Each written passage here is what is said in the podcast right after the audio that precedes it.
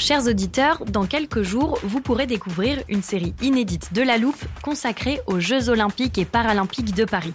À trois mois de la cérémonie d'ouverture, on s'est demandé comment réussir ces JO.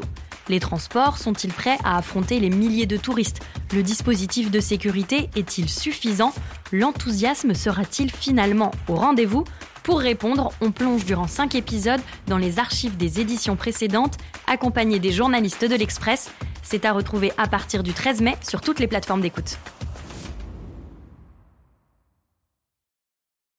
It's that time of the year. Your vacation is coming up. You can already hear the beach waves, feel the warm breeze, relax, and think about work. You really, really want it all to work out while you're away.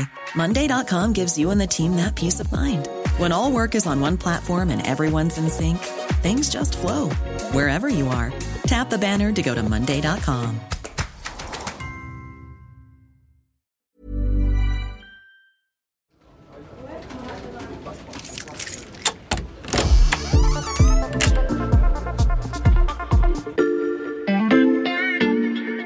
Salut, c'est Xavier Yvon. Bienvenue dans l'armoire de la loupe. Cette semaine, vous allez tout comprendre sur le deep learning. It's called deep learning. Du deep learning a priori Le deep learning, c'est une technique très spécialisée. Différentes technologies, dont le deep, deep learning. learning. le deep learning. Encore de l'anglais dans notre armoire.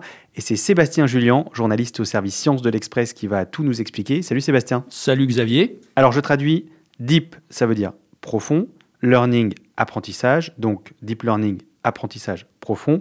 Ça ne nous aide pas beaucoup. Qu'est-ce que c'est exactement Sébastien? Eh bien, c'est la branche de l'intelligence artificielle qui a le plus de succès ces dix dernières années. Mhm. Alors, c'est pas simple, tu vas devoir être attentif. Le deep le learning, c'est une sous-catégorie du machine learning. Et le machine learning, bah, ce sont des techniques donnant la capacité aux machines d'apprendre euh, automatiquement à partir de beaucoup de données. Là où un programme traditionnel en fait va exécuter des instructions pas à pas, un algorithme de machine learning va se nourrir des données, il va améliorer ses performances au fur et à mesure de ses entraînements successifs. Et la particularité du deep learning, c'est qu'il s'inspire beaucoup dans sa structure du cerveau humain. Et on parle beaucoup de réseaux de neurones. Ben, c'est ça, le deep learning, c'est un système qui est composé de différentes couches de neurones artificiels et chaque couche va recevoir, interpréter des informations que lui envoie la couche précédente et tout ça pour arriver à un résultat final. Sébastien, c'est en effet très complexe. Est-ce que tu as un exemple pour illustrer ce fonctionnement du deep learning? L'exemple qu'on donne souvent, c'est celui du chat. En fait, on peut apprendre à, à un algorithme de deep learning à reconnaître un chat. Mhm. Donc d'abord, tu lui donnes plein, plein, plein d'images de chat pour qu'il ait une petite idée de ce qu'est un chat. Mais après, le- là où c'est intéressant, c'est que si tu lui montres une image d'un chat qu'il n'a pas vu, il va être capable de la reconnaître. Alors pourquoi? Parce que les différentes couches vont travailler.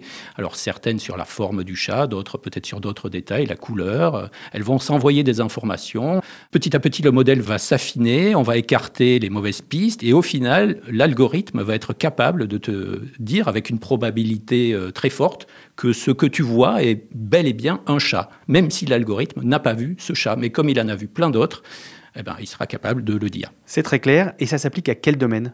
À beaucoup de domaines. Donc on vient de le voir, euh, par exemple, euh, à reconnaître un objet sur une image, mais on peut aussi se servir du deep learning pour générer des œuvres littéraires ou même pour répondre aux questions que les humains lui posent. Et tu as des exemples qu'on peut croiser dans la vie de tous les jours? Oui, il y en a plein. Alors par exemple, Siri, c'est du deep learning. Google Trad, c'est aussi du deep learning. Et puis, un autre exemple très connu de deep learning, c'est AlphaGo. Au printemps 2016, cet algorithme avait battu à plate couture l'un des meilleurs joueurs du monde de Go, un jeu qui pourtant est réputé euh, difficile à maîtriser pour une machine. Hmm.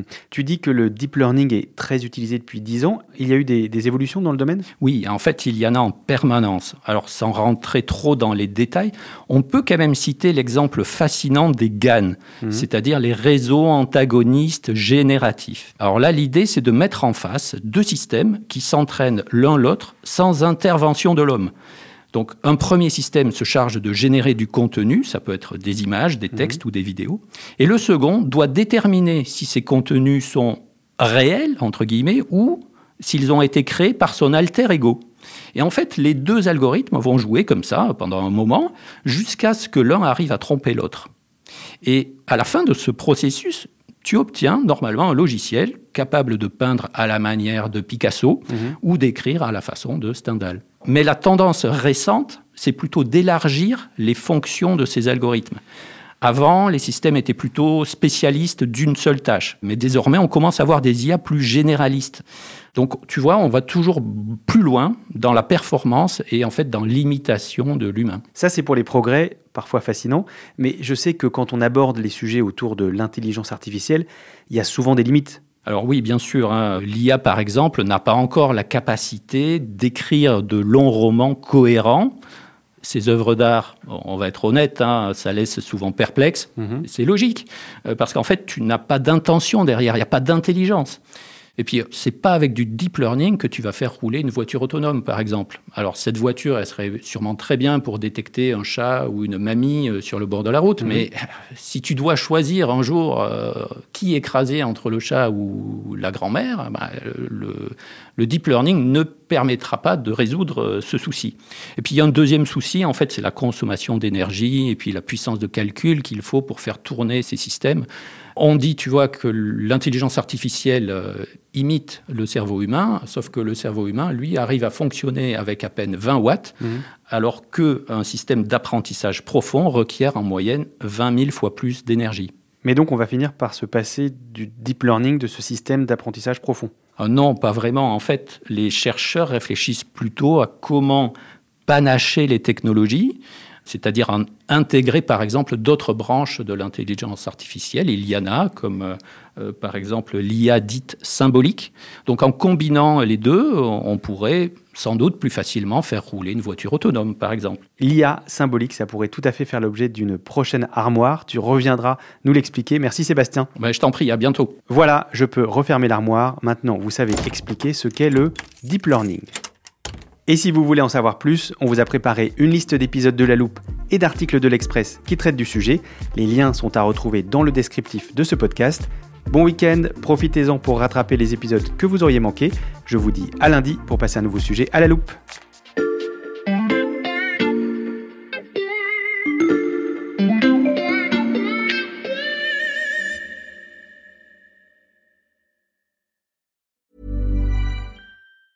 Hey, it's Danny Pellegrino from Everything Iconic. Ready to upgrade your style game without blowing your budget? Check out Quince. They've got all the good stuff shirts and polos, activewear, and fine leather goods, all at 50 to 80% less than other high end brands. And the best part? They're all about safe, ethical, and responsible manufacturing. Get that luxury vibe without the luxury price tag. Hit up quince.com slash upgrade for free shipping and 365 day returns on your next order. That's quince.com slash upgrade.